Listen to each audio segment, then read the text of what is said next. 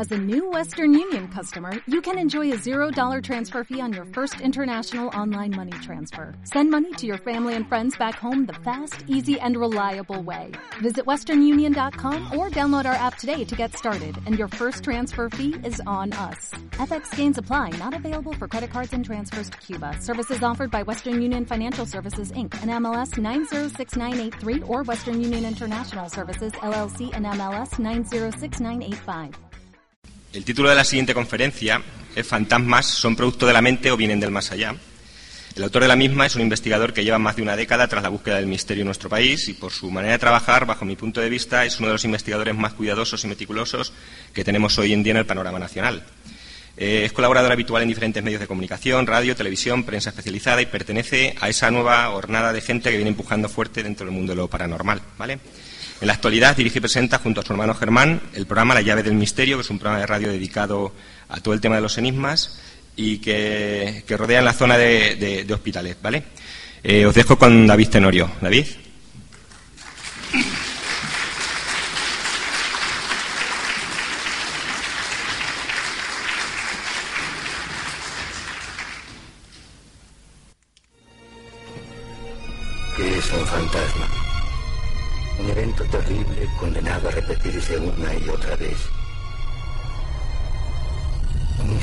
De dolor, quizá.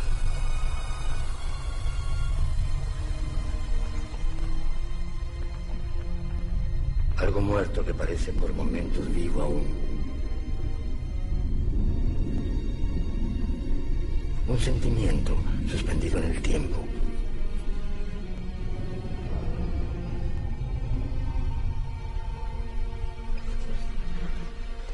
como una fotografía borrosa.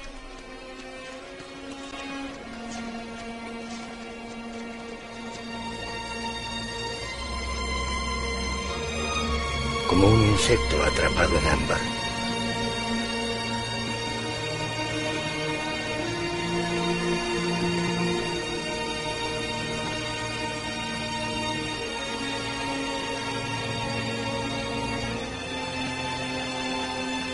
Un fantasma.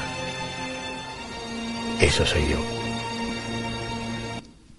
Bueno, tras esta narración dicha por Federico Lupi en la esa película del Espinazo del Diablo, de 2001, eh, de Guillermo del Toro, pues dice más o menos lo que sería una explicación a un fantasma. Pero nosotros eh, vamos a dar una explicación mucho más global de lo que sería un fantasma desde diferentes puntos de vista. Vamos a empezar. Tenemos tres cuestiones. Esta sería la tercera cuestión, que será aquí la tercera, no sé por qué, porque al parecer tenemos fenómenos paranormales, como digo, en el PowerPoint. La primera cuestión sería, ¿qué son los fantasmas en esta ponencia? La segunda, ¿qué disciplina científica estudia los fenómenos relacionados con los fantasmas? Y como tercera eh, cuestión, ¿cómo se investigaría un fantasma? Los fantasmas, según el espiritismo doctrina espírita, el espiritismo después de las hermanas Fox, pues hubo un, pedagogo eh, llamado Hipólite de León, eh, bajo el seudónimo de Alan Kardec, pues configuró ese movimiento junto a la teósofa Elena Petrovna y bueno, dijeron que el alma sobrevive a la muerte del cuerpo material y asciende a un nivel superior de existencia. Viene a decir que hay vida después de la muerte y que pues eh, los fantasmas se manifiestan, los espíritus de personas fallecidas se manifiestan a cualquier persona. Los fantasmas, según la psicología, ¿vale? La creencia en fantasmas puede ser inducida como una alucinación por enfermedades mentales, como la esquizofrenia, oír voces, ver alucinaciones, sufrir delirios o las distintas afecciones del lóbulo temporal del cerebro, por ejemplo la epilepsia. Destacar que las personas tenemos tendencia a malinterpretar los hechos, ¿vale? Error es tipo cognitivo de inferencia. Eh, interpretación del exterior que no quiere decir que sea real. ¿vale? Nosotros vemos un, vemos un, un hecho que está ocurriendo, lo interpretamos en nuestra mente, en nuestro cerebro, pero no quiere decir que lo que estemos viendo sea lo que está pasando en realidad, sino lo interpretamos dentro de nuestra mente. Eh, Una alucinación es una percepción que no corresponde a ningún estímulo físico externo. Sin embargo, la persona se siente, siente esa percepción como real. Hay estudios que muestran que las experiencias alucinatorias son comunes en la población en general. Todos estamos expuestos a sufrir una experiencia alucinatoria. ¿eh? Todos. Importante destacar que todas las personas que tienen experiencias paranormales, tipo clarividencia o mediums, ¿eh? no están consideradas dentro del trastorno patológico o de la población con problemas clínicos. están consideradas como población normal, como puede ser un oficinista, un jardinero, un carpintero, etc. Sí que puede haber alguno que tenga un tipo de trastorno, pero no todos están. Y luego los fantasmas según la parapsicología. La parapsicología investiga la psicología del engaño, procura documentar cualquier testimonio de los llamados fantasmas y controlar rigurosamente las circunstancias en que se producen, incluidos los observadores, que después iremos a hablar de los observadores, alejándose de cualquier prejuicio cognitivo. Dentro de la parapsicología tenemos varios modelos teóricos. Entre estos modelos tenemos dos extremos bien diferenciados que vamos a destacar ahora. Por un lado, tendríamos la hipótesis de la mente o modelo fiscalista, que vendría a significar que se interpreta la percepción extrasensorial como si fuera otro sistema sensorial humano, es decir, como si fuese un sexto sentido. Fenómenos producidos por la mente y no por los espíritus. Digamos que es la postura más científica y eh, racional dentro de la parapsicología. ¿eh? La, digamos que ese sería el modelo de parapsicología clásica. Y después tendríamos el modelo hipótesis de la vida después de la vida, o modelo ambientalista, que es una postura más holística, una amalgama de, teorías, como por ejemplo la psicología transpersonal y la física cuántica. Podríamos decir que es la postura más limítrofe de la ciencia. Uno de los mejores ejemplos de investigación en este modelo es la transcomunicación instrumental. Cuando un grupo de investigación se va a un lugar donde aparentemente ocurren fenómenos paranormales y pues utiliza la transcomunicación para llevar esa, esa investigación porque cree que hay vida después de la vida. La parapsicología como la disciplina científica que investiga los fenómenos relacionados con los fantasmas. Hay que destacar que la disciplina científica que estudia los fenómenos relacionados con los fantasmas es la parapsicología. Y es así, es una disciplina científica. Importante, destacar e incidir que la parapsicología está reconocida y clasificada por la UNESCO como la disciplina científica que estudia este tipo de fenómenos. Y esto es muy importante destacarlo. Dentro de la parapsicología, el área que estudia los fenómenos relacionados con los fantasmas es la investigación de campo dentro del método observacional que iremos a continuación a verlo.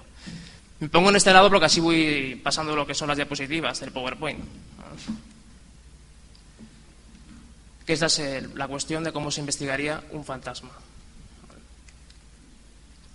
Tenemos diferentes estrategias de investigación de, fantasmas. Utilizaremos, siempre utilizando el método científico, el diseño descriptivo observacional, el que normalmente utilizamos en los trabajos de campo. Tenemos tres diseños, existen, tres diseños de trabajo de campo.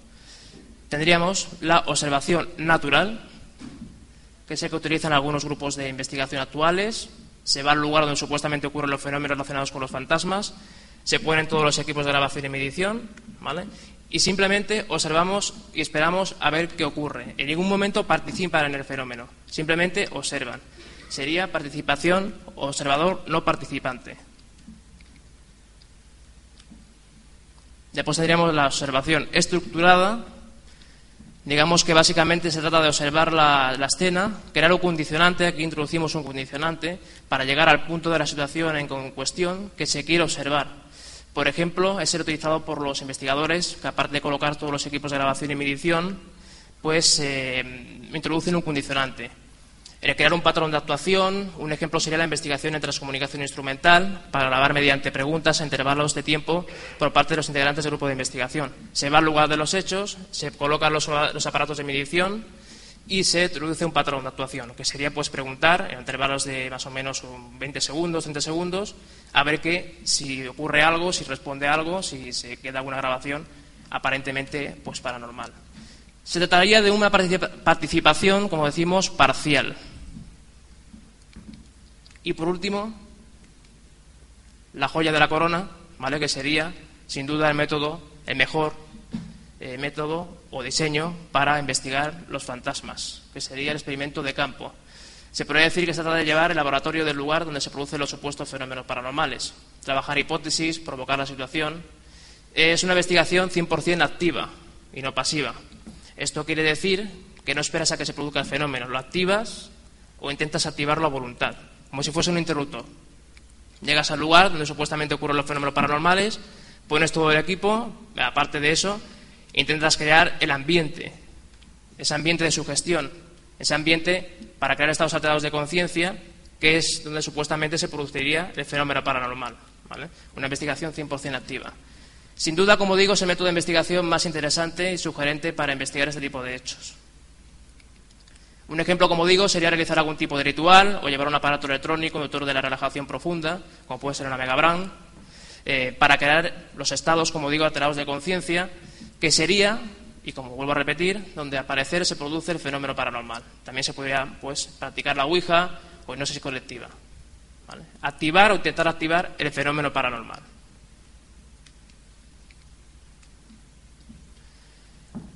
De parapsicológica las obsesiones.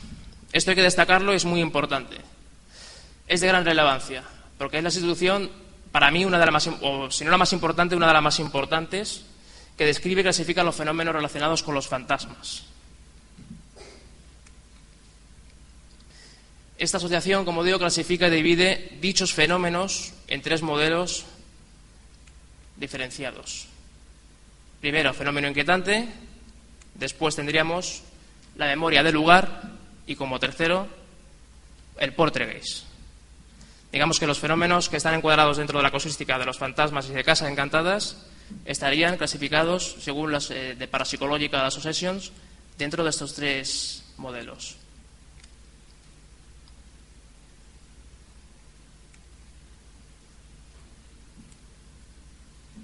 Fenómeno inquietante, es un fenómeno recurrente reportado en diferentes lugares que incluye las apariciones, los sonidos, el movimiento de objetos y otros efectos. Son los típicos fenómenos que ocurren cuando vamos a un lugar aparentemente encantado, cuando va el grupo de investigación y empieza a bajar la temperatura, empieza a haber sombras, eh, supuestas apariciones, eh, los golpes en directo, pues todos esos fenómenos estarían encuadrados dentro del fenómeno inquietante. Memoria del lugar, que es la capacidad aparente de un edificio o lugar para celebrar impresiones registradas de las personas y acontecimientos que ocurrieron en el pasado. Esta, sin duda, podemos puede venir a la mente que es la teoría de la impregnación, del lugar, un lugar donde han ocurrido hechos luctuosos, dramáticos, un pasado lóbrego, oscuro, que después hace que aparentemente se manifiesten fenómenos que tengan que ver con su pasado, ¿vale? Como si fuesen escenas de una película que se repiten, misma hora, mismo lugar, una tras de otra. Y el portregate fenómenos a gran escala que a menudo se atribuyen a los espíritus, pero que ahora se cree que se debe a una persona viva o un grupo de personas. Aunque se reporten todos los grupos de edad, el agente más frecuente es el de un adolescente. ¿vale? Puede que son breves en el tiempo, son más violentos y se atribuye siempre a una persona viva. Suele ser un adolescente y curiosamente suelen ser las mujeres, las chicas. Pero bueno, eso ahí es un dato que queda un poco. Pero va asociado a la persona. Llegados a este punto, quiero poner un par de vídeos, dos vídeos donde aparentemente pues, se ve algo extraño, algo supuestamente paranormal. Lo importante de estos vídeos, que voy a poner ahora, eh, es la fuente de información. Es del canal Bio de televisión, de un programa llamado Historias Reales. ¿Por qué lo digo esto? Porque el canal de información, el canal de televisión Bio, es un canal importante, un canal que contrasta la información, un canal que analiza los vídeos, toda la información que les llega y aquí se descarta lo que es el factor fraude, que no quiere decir que sea real lo que vamos a ver en el vídeo, pero por lo menos la cinta o el vídeo no ha sido manipulado. Vamos a poner este. Podrán apreciar lo que es en esa zona de aquí, cómo se ve una especie de, de como serpiente o algo que va hacia la cámara, que es donde está el investigador. ¿Qué explicación darle? Le pidió que se marchase. Se asustó muchísimo. Aquí lo vemos de una forma más lenta, a menor velocidad.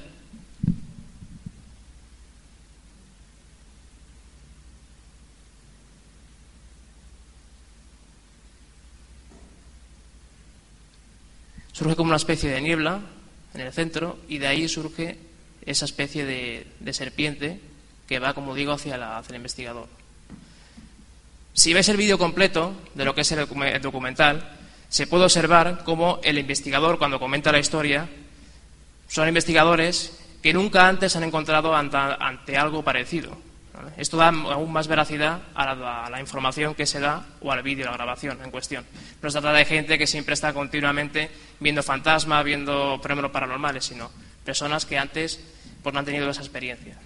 Y vamos a ver otro vídeo He querido cortar este documental del canal Biotelevisión Si observáis esta zona de aquí, del pasillo de esta pared a la otra, aparece algo extraño, algo que al parecer, pues muchos podrían atribuir a un fantasma.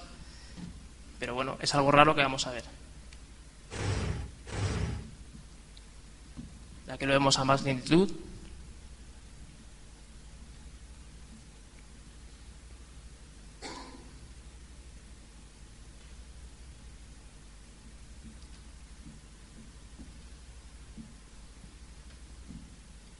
Se puede apreciar cómo cambia lo que es el, entorno. ¿vale? Con, se ve como esa, esa, figura translúcida pasa de un lado a otro de, la estancia. Y bueno, dicho esta parte más de los fantasmas más científica, en este análisis que hemos realizado, pues eh, vamos ahora a entrar un poco en los casos reales que hemos investigado, nuestro equipo de investigación, que hemos reportado que hemos estado indagando en el asunto y que tenemos ahí los testigos, que son los que hablan y que nos cuentan sus historias, que buscan una explicación, porque realmente ellos han visto algo, pero ¿qué es lo que han visto? Pues ese sería el gran interrogante, ¿no? ¿Cómo podemos enfocar ese tipo de, fenómenos? Aquí tendríamos eh, un caso que nos llevó mucho tiempo para investigar, lo denominamos como expediente GR, que es Granada 5103, que es la carretera donde al parecer ocurren ese tipo de fenómenos, que es la carretera de las ánimas. Así lo llaman los lugares, los, las personas que viven allí en aquella zona de Fonelas, y por eso así lo he puesto. Son personas que, dicen que allí, en esa zona, entre dos cortijos, en la carretera, pues hay una curva o una cuesta que la denominan como la cuesta o curva de las ánimas. ¿Por qué? Porque al parecer se aparece en determinadas horas de la noche una extraña comitiva de ánimas cruzando la calzada a escasos palmos del suelo. Digamos, digamos que es la típica estampa de la Santa Compaña de Galicia, pero la llevaríamos a lo que es la zona de Granada, en Fonelas. Juan Delgado presenció la supuesta aparición de la procesión de ánimas en esta curva Cuesta de las Ánimas en Fonelas. Juan Delgado es ese señor de aquí. Esa sería una visión de la curva, de la zona, y tenemos el testimonio que lo vamos a, escuchar. Vengo yo con mi coche tranquilamente y coincide que al llegar a al pasar la choza, un cortijo que dice esta choza, bueno, pues hay dos curvas antes de llegar al, otro cortijo que le dicen Peña Blanca, por, por ahí dos curvas, una a la izquierda y otra a la derecha. Bueno, pues al tomar la de la derecha y tiré para adelante y al mismo llegar, al pasar la curva esa, y coincide de que le dicen ese barranco la cuesta de la ánima. Bueno, pues voy antes de tomar la curva y veo pasando justamente lo menos 10 o 12 personas, 10 o 12 personas y como si fuera, pero muy despacio. Yo paré el coche en seco, me quedo así lado, digo, madre mía y los veo pasar despacio y, llevaban como, no era, es que no sé cómo decirte, no eran verdes, no desprendían mucha llama. Y yo me quedé y yo borracho no venía ni nada, yo venía atrás. Y paro el coche, yo no llegué a distinguir porque no se distinguía nada más que la silueta de, todas las personas. Yo allí no sabía si era... Y, despacio, ya te digo, que iban muy despacio. Yo me tiré por lo menos allí, no sé, tres o cuatro minutos hasta que... En ese momento es que me quedé estático, yo que me quedé allí quieto, digo, yo no sabía si tirar para adelante o para.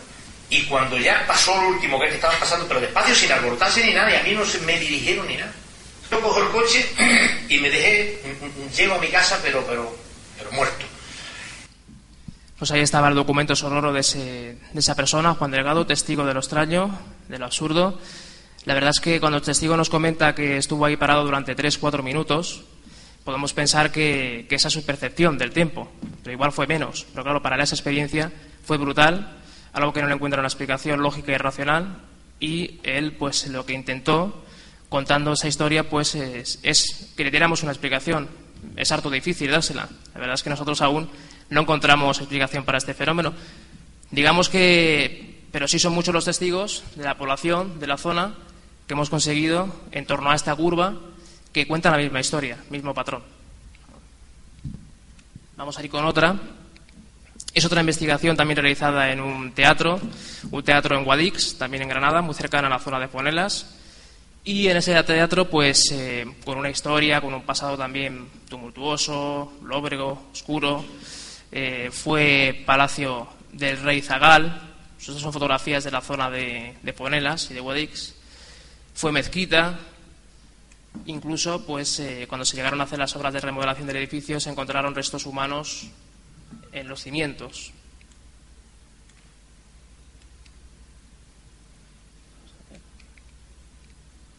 Los fantasmas del teatro Mira Damescua. Tanto personal del teatro como personal externo cuentan historias referentes a este tipo de fenómenos que ocurren en ese teatro, Fenómenos de apariciones, fenómenos de. los típicos fenómenos que pueden ocurrir en un edificio supuestamente encantado.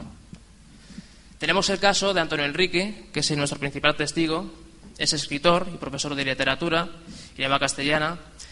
Tuvo un encuentro con lo extraño mientras daba un apacible paseo por las ruinas del antiguo cine Axi, hoy Teatro Mirada Mescua. La verdad es que tengo que decir que nosotros estuvimos allí, estuvimos más de una noche dentro de ese edificio. El ayuntamiento nos, eh, nos facilitó, nos dio el permiso para poder acceder. Estuvimos con todo el equipo de investigación y allí no pasó absolutamente nada. Pero los testigos están, volvemos a lo mismo. Pero claro, nosotros conocimos allí aquella noche, o las noches que duraron la, duró la investigación, ni conseguimos ningún tipo de grabación, ni nos pasó absolutamente nada extraño. Que tenemos a Antonio Enrique y él nos cuenta su historia. Bueno, por aquel tiempo el teatro ya eh, estaba eh, en ruina. Hacía tiempo que ya no se eh, usaba ni para cine ni para teatro y entré con un amigo y yo pues anduve por allí solo porque mi amigo se retiró en un momento y en un instante pues sentí el primer efecto que sentí fue una fuerte percepción de que no estaba solo eh, ha seguido de una de una eh, de un bajón de temperatura ¿no? una diferencia térmica y creí ver una sombra y bien no me asustó no eh, sentí que, que, bueno, que era una presencia, pero que no era una presencia hostil, sino que estaba allí, era su sitio, era su casa, y bueno, procuré ser respetuoso, eh, no le dije nada a mi amigo. Pues ahí está la experiencia de Antonio Enrique, que decir que es una experiencia bastante subjetiva de, de, lo que pudo pasar, porque también es conocedor de las historias que se contaban y cuando entró allí, pues igual eh, pues su propia mente le jugó una mala pasada, ¿no? La propia sugestión del momento pudo inducir a ese tipo de, de experiencia. Hoy tenemos momentos de la entrevista con Antonio Enrique. Lo que es antes sería la entrada al teatro, el interior del teatro.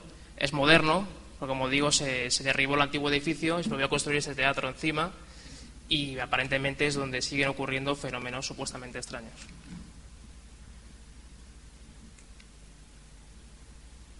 En esta, fotografía que vemos aquí es la entrada a lo que sería el almacén, que curiosamente es donde se, acumula toda la, fenomenología paranormal. Esa sería la zona donde más fenómenos extraños ocurren dentro de de este teatro, como digo. Y ahora, bueno, voy a poner un poco de, de unas cuantas fotografías de, fantasmas, fotografías antiguas, sobre supuestos fantasmas.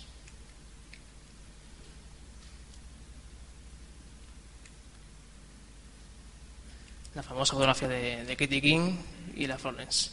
Y nada más, hasta aquí ha llegado la, la ponencia. Eh, espero que les haya gustado y gracias por su atención y hasta siempre.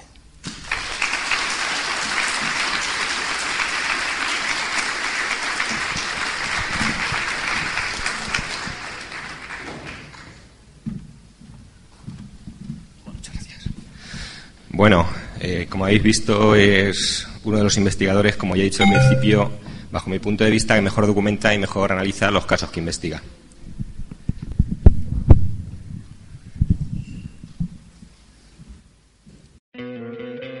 ¿No te encantaría tener 100 dólares extra en tu bolsillo?